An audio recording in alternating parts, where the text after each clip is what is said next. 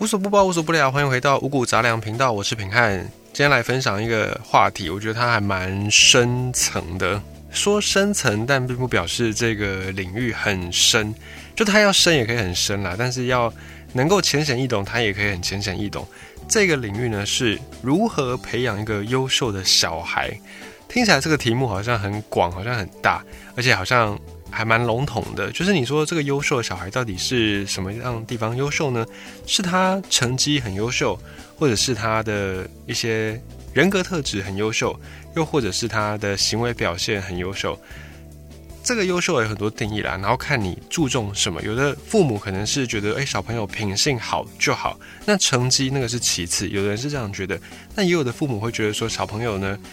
学生嘛，读书的本分一定要做好，所以呢，小朋友的。优秀就是表现在课业上面，课业成绩要维持在一个水准，这个才叫优秀。那大家对于优秀的定义都不太一样，所以我们要怎么样去判断说一个小孩到底优不优秀呢？那我们今天就特别从情绪这个部分，从呃人际的特质上面，就是一些人格特质上面，从个性上，我们来描述这个问题，我们来探讨这个问题。我们的大脑的发育啊，特别是有关于情绪的这一块。的部分，它主要取决于家庭的氛围，也就是说，当我们的大脑里面的这些情绪控管的区域，会跟我们的家庭的氛围有关系。如果爸爸妈妈，如果家里面的这些成员呢，诶，每天在家里面呢是很习惯去表达对彼此的感情的，而不一定说一定是把我爱你挂在嘴边，可能是肢体上面，可能抱一下，或者是搭着肩，类似这样的一个比较亲密的一些举动。如果家庭的成员是这样子，然后也很习惯说，哎，彼此可能打打闹闹啦，互相嬉戏追逐，然后一家人聚在一起的时间呢，也是很放松的这样的一个家庭的氛围。因为小朋友他在这种家庭里面，他的认知系统会觉得说，哎，这个环境是一个很和谐的，是一个很协调的状态，所以呢，他的情绪状态就会非常的好。那情绪状态呢，这个就关系到我们面对压力的时候的一个反应。也就是说，这个小朋友他在成长过程当中，他吃下去的这些营养、这些蛋白质啦、什么脂肪啦等等的这些营养呢，根本就不用去发育警觉这个系统，所以他的心态呢，就是会相对健康，相对是好的，就是感受不到一些压力。但是感受不到压力，并不是说他就是没有居安思危，就是乐天这样子一个说法，并并不是这样子，而是说。因为人类的压力是这样，人类的压力它其实是一种生理反应。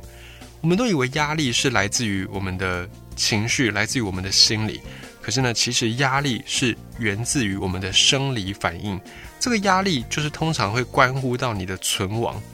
就在以前上古时代的时候，我们的人类的祖先。在碰到什么情况下会有压力呢？当食物不足的时候，首先你食物不足，你可能就会饿死嘛，所以这个就会造成压力。而这个演化的机制就演化出这个压力，透过一些外在的物质，然后引发我们的生理反应，感受到压力，让我们不得不做出一些作为。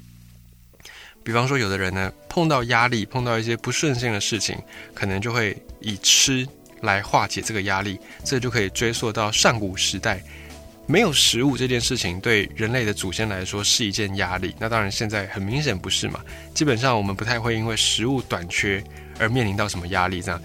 可是呢，这个基因它就流传下来，这个遗传的演化的遗留物它就流传到现在。所以有些朋友在面对压力的时候会选择大吃大喝。所以在这里，我们先了解。我们的压力来源，它并不是一种心理的，它并不是一种无中生有的，它是确实因为我们的生理所引起的一种生理反应。那回到家庭当中，当一个小朋友，当一个孩子，他成长在一个绝对是正向、绝对阳光，而且情绪高昂的这个家庭当中，那么他去面对到压力的时候，应该说他面对压力的这个器官。发展的就不会很好嘛，因为他不需要嘛，所以呢，他就算未来遇到高压的环境，他也不会觉得压力很大，他也是可以泰然自若，他也可以很镇定，因为你的心态是来自于你的生理反应。如果在生理上你感受压力的器官根本就没有发达，根本就对于压力的察觉很迟钝的话，你要怎么样感受到压力？你根本感受不到嘛，所以你当然就不会有什么样的压力。如果你不相信，你可以观察一下你周遭的、你身边的亲朋好友、同事也好、家人也好，或者是你亲近的人也好，你去观察这些人当中比较那种活跃的、比较光芒四射的、比较活泼的这一些人呢，基本上他们对于父母的那种关系都还蛮好的。就是可能都会跟父母勾肩搭背啦，或者是他们是相处的模式比较像是兄弟姐妹，而不像是我们所认知的那种高压父母，然后对上孩子比较不会是那种封建式的感觉，而会是比较像朋友，像是师生，像是兄弟姐妹之间的这种互动。这个就是因为我们的情绪系统是来自于我们的生长环境，你面对情绪你会有什么样的反应，基本上就取决于你在什么样的家庭当中成长。而一个人的性格大概八成以上，不能说完全百分之百，可是至少超过一半会跟家庭环境有关系。当你发现一个人他跟你说。哦我的家庭很和乐，很和谐，只是呢，诶，我的小孩他本身比较害羞，比较内向，比较自卑，比较冷漠，又有点脾气差。如果一个人跟你这样说，那他绝对是在说谎，或者是他根本就不愿意去面对他的家庭有一些问题。这种事情基本上不存在。一个家庭如果高度的和谐，如果大家都相亲相爱，兄友弟恭，父慈子孝的话呢，根本就不会有什么小孩。冷漠啦，小孩自卑啦，这回事不会不会有这样的状况发生。那么传统的东方的这种家庭呢，我们是很习惯命令，很习惯控制，很习惯严格管教。那这样子的一个状态之下，就容易导致亲子关系疏离，然后父母之间就是夫妻双方彼此也会比较冷漠。那整个家庭的氛围就是充斥着指责或者是冷暴力。有很多的家庭呢，可能。意见分歧的时候，未必会大吵一架，未必会摔东西，可能就是用冷暴力来去处理。可能两个夫妻双方都不讲话啊，就看谁要先低头。类似这个状况就很多。那在这种环境底下成长的小朋友呢，他们因为还在发育嘛，因为还没有自己能够独立的能力，所以他们的这种认知系统，他们的生理反应就会被勾起，就会告诉他们说：“诶，现在你们你的主要照顾者，你的父母。”正在一个不和谐的状态底下，那他们的不和谐会对你的生存造成影响，就是会对小朋友的生存造成影响。因为这个父母关系不好，有没有可能离婚？小朋友不知道嘛，他也不知道该怎么样去面对这个大人的一个情感的处理，所以呢，他的生理反应面对压力的这一块就会被挑起。于是呢，这个小孩他就会在这种环境底下培养出，或者是。刻画出对于这种情绪异常的敏感的那种机制，他的情绪系统就会非常的发达，他面对压力的那个器官就会发展的非常的敏锐，因为一点点的风吹草动，可能都会影响到他能不能够有正常的经济来源，有正常的食物来源，或者是有没有办法得到很好的照顾，这个都是对一个小朋友来说生死存亡的大问题。所以呢，小朋友的这种生存防御机制。他就会被训练、被锻炼的很发达，于是最后这个小朋友他要么就是学会对事情无限的逃避，就是他不要去面对这个事情；要不然就是他会暴力失控。通常就是有这两个下场。所以现在呢，如果你要找你的另外一半，或者是说，哎，你要判断你跟你相处这个伴侣，他会不会是一个你理想中的伴侣？那么有一个很好的方法，就是你安排机会跟对方的家庭、父母来见个面，然后呢可能吃顿饭。那这也就是为什么大家在相亲的时候啦，或者是在交往正式要定下一个关系之前呢，会安排这个环节、这个桥段，就是因为你从家庭的这种相处，你大概就可以知道，哎，你的眼前的这个人他大概性格是怎么样。像我们不是都有俗话说，你如果要看女婿的话呢，你就看他的。爸爸，那如果你要娶媳妇，那你就看他的妈妈，基本上你就可以大概略知一二，这个人的性格是怎么样，或者是他在面对问题的时候是怎么样的去处理。那以上呢，就是我们在讲说，如果你要培养一个有良好心态、有良好的情绪面对能力，或者是有良好压力控管的小孩的话呢，那首先你要在你的家庭生活当中先做好。不是说你们就要演这个假面夫妻，并不是这样子。因为这个假面夫妻，其实你演久了，你一定会有破绽，而且小朋友也会察觉得到。所以呢，你就是你要发自内心，你真正的要去改善。如果你们夫妻关系不好，你首先要先去从这个地方来着手，先去改善，然后让你的家庭的气氛呢是在一个高度和谐的状态当中。没有办法做到说，哎，嘴巴挂着我爱你，或者是下班回家，哦，就来一个爱的抱抱。如果没有办法做到这样子，至少不要是充满着指责，或者是充满着冷暴力的这个环境。对小朋友的情绪来说，心态来说，培养的会比较理想。好，那讲到情绪培养完之后呢，一个优秀的小朋友，我们还会怎么样定义呢？可能是他会有一些专长，可能是他有一些兴趣，有一些特长。那怎么样培养特长呢？这个也是很多台湾的家长很在意的一件事情。我们就是生怕小朋友一技之长都没有，然后最后。在起跑线上就输了。现在很多小孩呢，可能出生没多久就学这个学那个，学游泳啦，学钢琴啦，或是学画画啦，学英文啊，学法文啊，小提琴什么什么越来越多。我们都很害怕自己的小孩跟不上别人。那要怎么样培养这个小朋友的特长呢？我们从科学的角度来看，其实我们的人脑它有一些分布的不同，分布的差异。也就是说，在正常状态下，每个人的擅长的事情都不一样。那你要怎么样去发现你的小朋友到底擅长什么呢？今天我看到，诶，我的小朋友可能他在画画，画得很开心，然后画到他的房间的墙壁上都是他的画，天马行空的画。这个时候你可能会以为说，诶，那我小朋友是不是未来的毕卡索？我是不是好好的栽培他呢？或者是你可能看到你的小朋友。啊，对钢琴很有兴趣。他看到外面有摆设钢琴，他就坐上去，然后想要来弹奏一番。即便他根本不会，可是他也会想要来碰碰这些钢琴按键。啊，这个时候你看到了，你想说啊，我的小朋友会不会是未来的莫扎特呢？于是你回去回家之后，你马上去找最好的钢琴老师，安排他去上课。这个情境应该很多家庭里面都有。可是呢，这些情境通常会发生。到一个状态，就是这个小朋友学这些东西，一开始也可能学的还蛮开心的，可能学钢琴啦，学自拍轮，学画画，一开始都还不错。可是怎么学着学着，他好像就失去了兴趣，他就不太想去。然后我们就觉得说，这个小朋友是不是三分钟热度？很多家庭应该都有碰过类似的状态。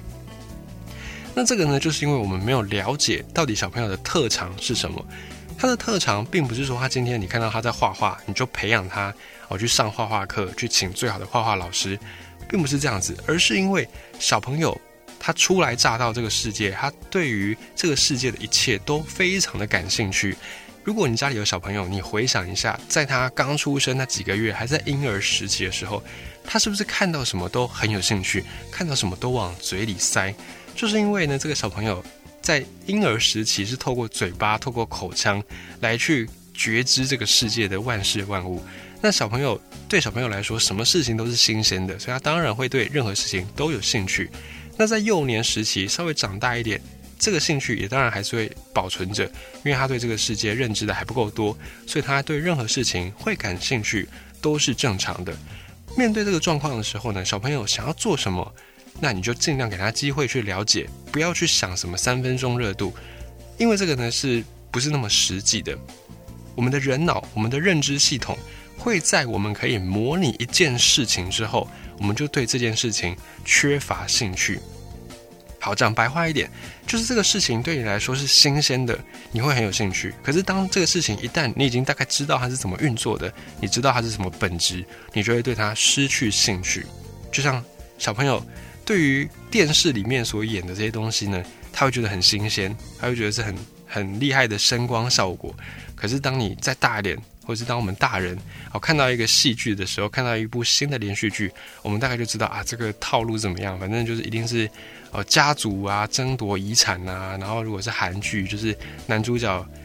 很很有钱，然后很帅，然后家庭一定会有一些纷争，然后女主角就是得什么癌症啊、不治之症等等，我们就知道了，然后我们就对这个戏剧就会失去兴趣，就是这样子。当我们的认知系统能够模拟一件事情的时候，我们就会对这件事情缺乏兴趣。所以呢，小朋友有的时候他想要买玩具，他并不是真的无理取闹，说贪得无厌，我还想要更多的玩具，其实并不是这样，我们都误会了。小朋友透过玩具，他可以用玩具来去感知这个世界，来去培养很多他的认知的感官的能力。那新的玩具对小朋友来说就是一个新的体验，所以有的时候你会发现小朋友家里已经明明很多玩具，可是为什么他还是吵着要买玩具？因为对他来说，那个新的玩具就是一个新的体验，对他来说，这个世界有太多太多新奇的事物，这个就是小朋友的一个本身演化出来的一个特色，这样子。所以呢，当你发现小朋友最近开始喜欢做某些事情的时候，先。不用激动，先不用那么着急去帮他安排什么最好的课程，先不用。那你就是给他一个机会去试试看去做。好，比方说这个小朋友可能小学一年级，他喜欢画画，然后他也说他想去上画画课。那你们没有特别呢去帮他安排怎么样高段的画画班，什么名师指导也没有，也没有给他一个门槛说啊，你一定要画到全国前三名，也没有给他这种压力的目标，你就放任他，让他自己去摸索。结果呢，他学到小学六年级，他可能还很喜欢画画，那你就可以确定说啊，那他真的就是对画画这件事情有一些特长。这个就是小朋友对于他擅长的事情会有的一些自主性。自主性是不用培养的，自动自发这件事情是不用培养的。小朋友对什么有兴趣，他自动自发就会去做那件事情。比方说，你应该很少听到小朋友要培养他去玩游戏吧？应该应该没有人去特别培养这件事情吧？因为游戏对小朋友来说就是一个体验世界、认知世界的一个很好的方式，所以小朋友当然都很喜欢游戏，也因此没有人需要去培养小朋友玩游戏这件事情。你顶多是要限制他玩游戏的时间，是这样子。所以自主性不用培养，人脑的本质就是一个自主性的系统，你只要不要去压制就好了。比方说，小朋友可能很着迷某一件事情。然后可能废寝忘食，这个时候呢，你如果是给他压制，他就会觉得，哎，那我是不是就不应该做这个事情？甚至他为了要顺从你，他就会避免得到你的惩罚，就是避免不顺从你而得到惩罚，他自己就会去降低这个自主性。久而久之，你就觉得你的小朋友好像很不积极，好像人生没什么意义。那你可能就要检讨一下，是不是你在他的成长的过程当中，给他太多的这种压制。逐渐让他失去了自主性。那对小朋友呢的管教或者是培养，还有一个很重要的概念叫做自律性。很多父母、很多家长都会怕小朋友放牛吃草之后就不自律了，就失去了这种纪律，然后呢就会越走越偏，然后误交损友，最后锒铛入狱。很多家长真的都会担心这件事情。那么自律性呢，它是可以培养的。怎么样培养？其实你不用特别去让他上什么课，不用特别去训练他，只要怎么样？只要父母以身作则就好了。因为儿童他在学习的时候，很大一部分是透过环境来去学习的。环境怎么样，他就怎么样。像大家很熟悉的孟母三迁的故事就是这样子嘛。孟母就是希望可以换到一个好的环境，然后让他的小朋友能够正正当的，然后自主的学习。长大，所以小朋友的好与坏，很大一部分其实跟环境是有关系的。如果呢，小朋友经常在跟你抱怨说：“诶，凭什么隔壁的小孩怎么样怎么样，然后他就不能怎么样怎么样？”这个时候，你就可以发现，诶，真的小朋友他在比较的过程当中，他会以外部的人来去跟他做一个对照，他不太会有什么绝对值，他的这些好跟坏都是跟他的周围的人事物一起比较比较出来的。所以呢，只要父母以身作则，呃，比方说你规定小朋友一天只能够看电视看一个小时，那父母最好也能够以身作则，就是也只看一个小时。否则呢，这个小朋友一定会缠着你问：诶，为什么我只能看一个小时？你们可以看两三个小时，为什么？那这个时候很多父母呢就会说：啊，因为我们是大人啊，大人在看比较久啊之类的。当你用这样的一个威权，或者是你用这种封建制度的概念去跟小朋友讲之后呢，他就会觉得说，哎，那他也想要获得这种权利，就久而久之，其实对他的健康的心态的发展反而不是那么好的，或者是这个对他培养自律性也没有什么太大帮助。最好的方式就是你直接做给他看，以身作则，不然他就会觉得认知失调，他会觉得大人哎说一套做一套，然后就他就会久而久之对大人。失去信任，这个反而是一个不是这么好的状态。那其实，在讲到培养小孩这件事情啊，还有很多能够讲的，还有很多值得讲的。比方说，萨提尔的冰山理论，它也是一个我觉得很重要的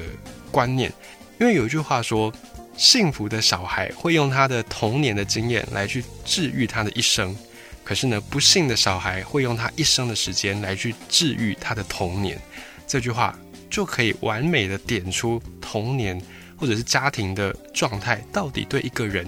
有多么重要，它甚至可以影响一个人的往后数十年的人生。那这个，因为它的理论有点深。有点广，有点长，所以我们留待之后的集数，我们再来跟你分享萨提尔的冰山理论。